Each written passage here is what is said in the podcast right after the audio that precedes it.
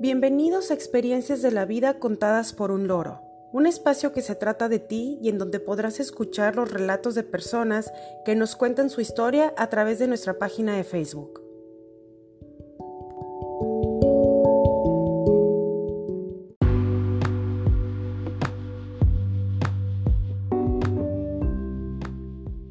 Hoy es 22 de marzo de 2020 y dedicamos este sexto capítulo a Experiencias en viajes, donde relataremos aventuras, apuros y cosas buenas para recordar que ocurrieron a viajeros.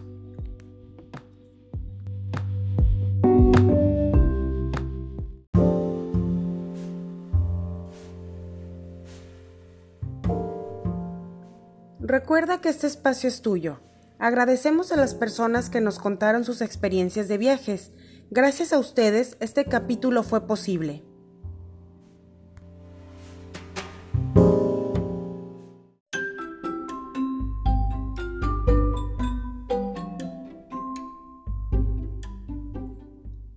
Nuestra primera historia se titula Conociendo a Daniel Radcliffe en Nueva York.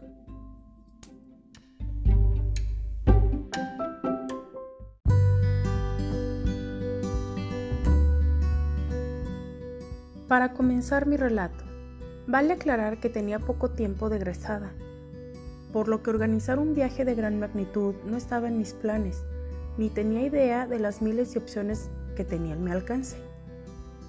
Me enteré que Daniel Radcliffe estaría en Broadway, en una obra de teatro, y necesitaba verlo. Así que comencé con el ahorro para lograr ir. Aparte de mi sueldo, busqué otra forma de ingresos, por lo que me dediqué a vender perfumes y zapatos en mi trabajo. También iba a los mercados y tenía un puesto en donde los niños pintaban con acuarelas dibujos en pellón. Yo no quería ir sola, pero ninguna de mis amigas estaba tan motivada como yo o no tenían la visa. Uno de mis hermanos se animó a acompañarme y a pesar de que él no tenía trabajo por ser estudiante, se dispuso sin queja a apoyarme en las ventas. Y así fue como semana a semana íbamos juntando dinero y cambiando dólares.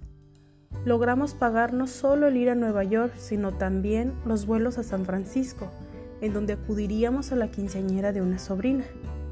Nos hospedamos en un hotel a pocas cuadras del Times Square. Fuimos a una exposición de Harry Potter que se presentó en esos días. Vimos la Estatua de la Libertad, el monumento del 11 de septiembre, muchas tiendas. Nos perdimos varias veces en Central Park.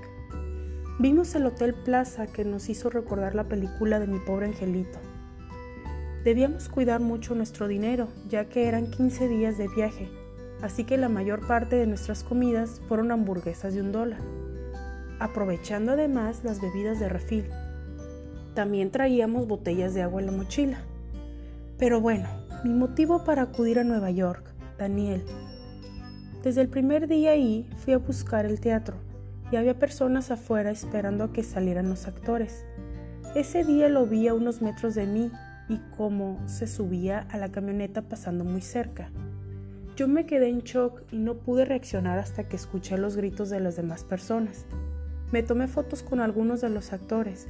En ese entonces no existían las selfies, así que fue buena idea ir acompañada. Los días siguientes me dediqué a estar esperando fuera del teatro hasta que saliera. Lo pude ver más de cerca. Una chica que estaba ahí me regaló un Playbill, que es una revista donde explican la obra y los que participan en ella para que me lo firmaran. Y así lo hizo. Recorrimos todas las tiendas que pudimos para encontrar el CD con todas las canciones de la obra y lo compré en la tienda que estaba más barato. Llegó el día tan esperado, cuando por fin vería la obra. Decidí comprar los boletos para el día de su cumpleaños y así poder sentir que pasé celebrando su cumpleaños con él.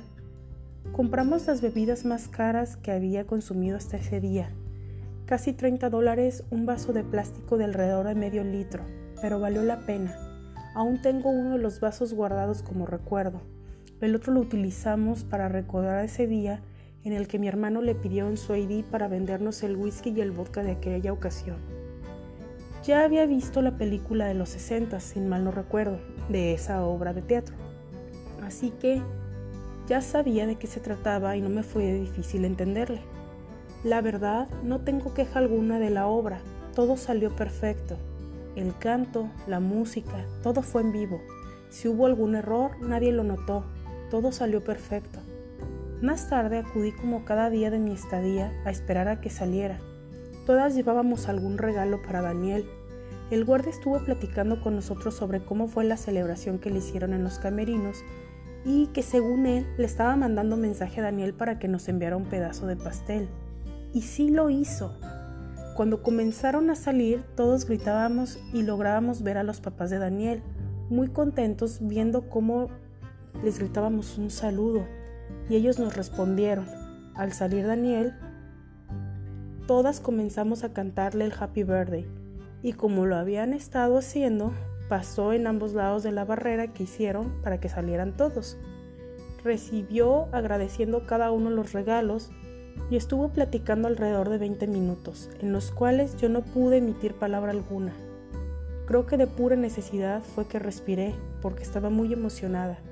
También me gustó mucho ver la cara de sus papás, se veían muy orgullosos de lo que había logrado su hijo.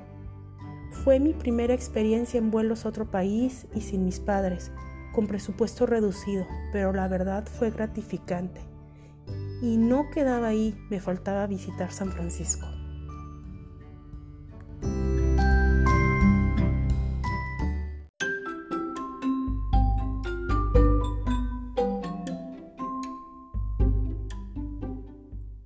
La siguiente historia se titula Un viaje para curarlo todo.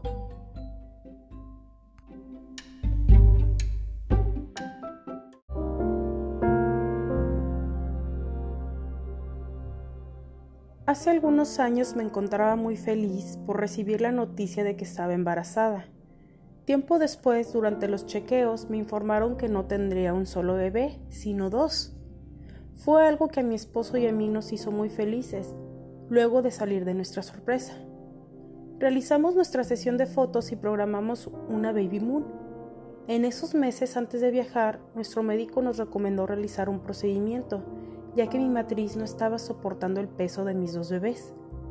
Se realizó con éxito y continuamos con nuestros planes. Luego, en otra revisión de rutina, nos dieron la triste noticia de que una de las bebés no lo había logrado, pero que la otra se encontraba a salvo. Nos embargaron muchos sentimientos, pero yo no podía alterarme. El médico me indicaba que era necesario que me mantuviera tranquila. Le preguntamos al médico sobre el viaje que teníamos planeado, si podíamos tomarlo. Ambos lo necesitábamos mucho. Él nos indicó que no tendríamos ningún problema al viajar con las precauciones adecuadas. Desde entonces estoy convencida de que hay lugares que existen para sanar y nuestro lugar fue Los Cabos. Estos días nos dedicamos solo a descansar y contemplar el mar. Pasamos momentos en un velero, solo escuchando el mar y sintiendo el suave movimiento. En ese viaje, sin tener que decirnos nada, enfrentamos el duelo de nuestra bebé. Siempre voy a recordar a Los Cabos como un lugar de sanación.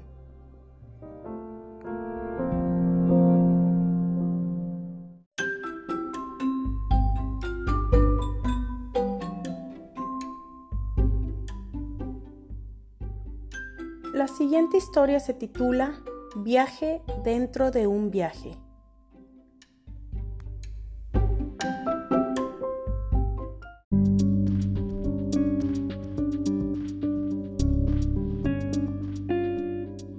No diré mi nombre, pero estoy seguro de que si alguien que me conoce escucha esto, sabrá que es mi historia. Cuando cumplí 18 años, me fui con mis amigos a Real de 14 ya se imaginarán, un grupo de ocho chavos de entre 18 y 22 años, una irresponsabilidad total. Para empezar, nos fuimos en dos carros y uno se descompuso casi llegando, todo por descuidos del dueño.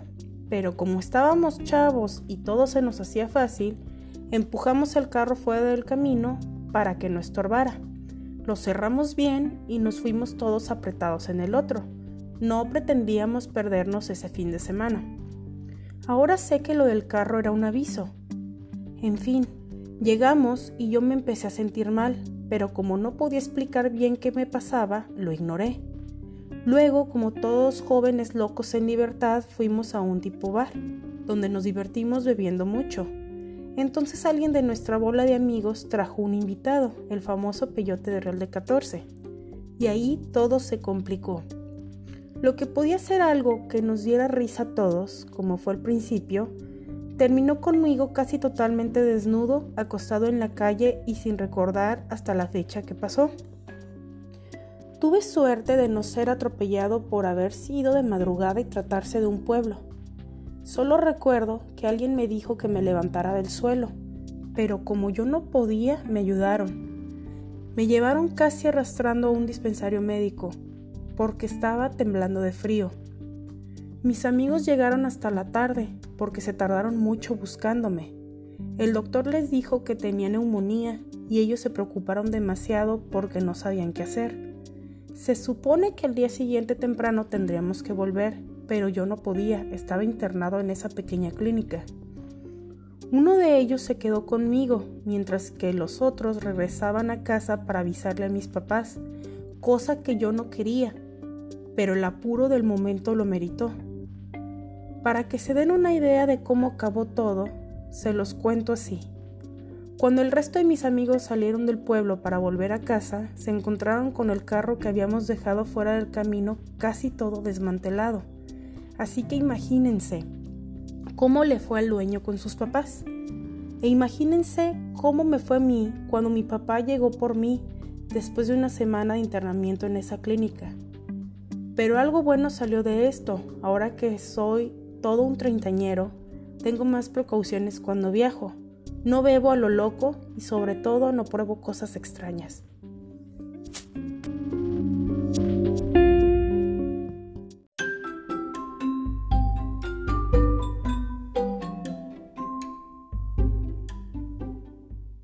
Nuestra siguiente historia se titula La hacienda de la Breña.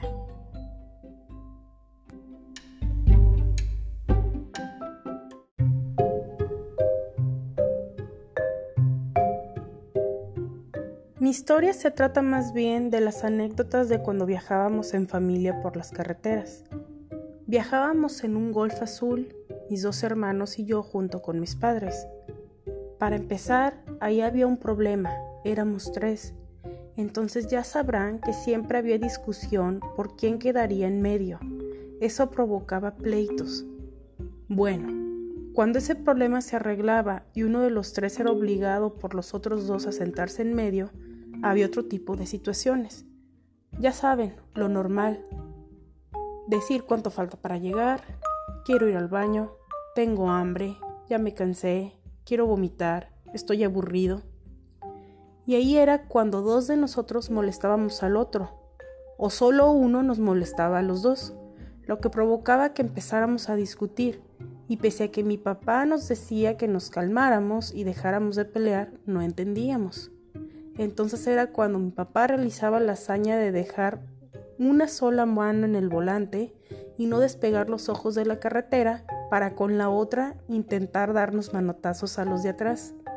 No sé cómo lo lograba, pero nos alcanzaba a dar a los tres. Luego, si los problemas persistían, se orillaba en el camino para hacer una de dos cosas. Amenazar con bajarnos o pegarnos a los tres formalmente ya con sus dos manos libres. Y después de todo eso, a veces éramos persistentes. Entonces recurría al viejo pero infalible truco de los voy a llevar a la hacienda de la breña y los voy a dejar ahí. Nunca vimos ese lugar, no sabíamos dónde estaba y no importaba dónde fuéramos, siempre habría forma de desviarse del camino y llegar a ese sitio. Y asunto arreglado, nos calmábamos y a veces hasta nos dormíamos. Esa fue el arma secreta de mi papá por muchos años.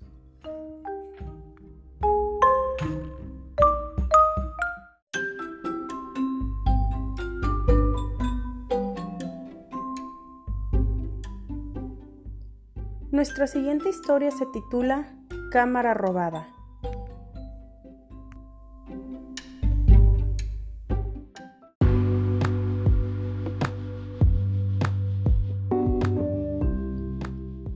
En los tiempos del auge de las cámaras digitales, fui con tres amigas a Cancún. Llevábamos muchos meses planeándolo y reuniendo lo necesario para ir. Cuando por fin llegó el día, estábamos las cuatro muy contentas Nuestros papás nos dejaron en el aeropuerto y emprendimos la aventura. Para mí fue un viaje de primeras veces. Primera vez de viajar con amigas, primer viaje sin papás, primera vez en un hotel todo incluido y primera vez en el mar. Estaba muy contenta, sobre todo porque me acababa de regalar una cámara digital y al ser la única que llevaba una, sería la encargada de tomar todas las fotos del viaje. Todo parecía ser perfecto, barra libre, amigas, sol, arena y mar. Hasta que faltando dos días para regresar, una de mis amigas y yo nos peleamos por una tontería en un antro al que fuimos. Y en donde según ella yo le estuve coqueteando a alguien que ya se quería ligar. En fin, como lo intenté todo y no lograba reconciliarme con ella, como buena dramática agarré mis cosas y me pasé al cuarto de mis otras dos amigas ya que nos estábamos quedando en habitaciones dobles y yo estaba con ella. Un día antes de irnos haciendo la maleta, me doy cuenta de que mi cámara no estaba. Luego fui al cuarto donde estaba antes de al buscarla y no la encontré. Mis otras dos amigas no sabían qué hacer porque se respiraba un ambiente muy tenso por la situación que provocábamos las dos enemistadas. Nos lamentamos mucho de la cámara extraviada y de todas las fotos perdidas. Decidimos que lo mejor había sido vivirlo y esa última noche nos salimos solo las tres. Al día siguiente, cuando íbamos de regreso, era muy incómodo lidiar con mi amiga enojada. Era algo que amargaba la experiencia. Al llegar nos recibieron nuestros papás y cada quien se fue para su casa. Cuando llegué a la mía y me conecté a Facebook, vi muchas fotos del viaje. Pero ¿saben cuáles? Las peores esas repetidas, borrosas y feas que uno borra o retoca antes de crear el álbum. Y las fotos las había subido, ¿quién creen? Pues la amiga con la que estaba peleada. Al final todo acabó bien. Ella borró esas fotos, me regresó la cámara y subimos las fotos bonitas.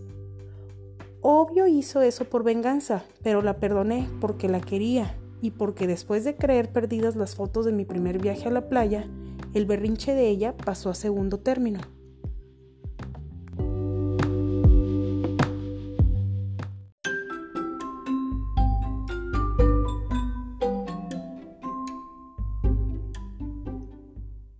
Nuestra siguiente historia se titula Intoxicados por galletas.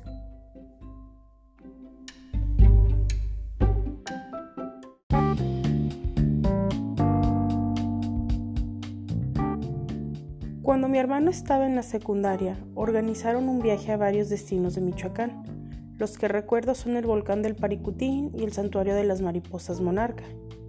Tiene fotos muy bonitas de aquella ocasión, pero casi nadie se la pasó bien gracias a dos cajas de galletas de surtido rico.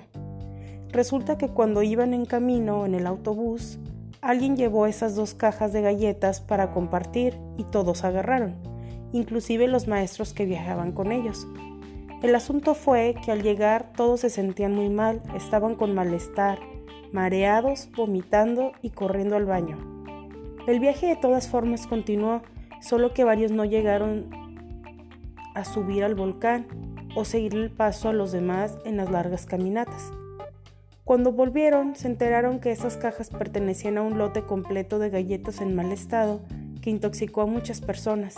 Afortunadamente no pasó de malestar estomacal.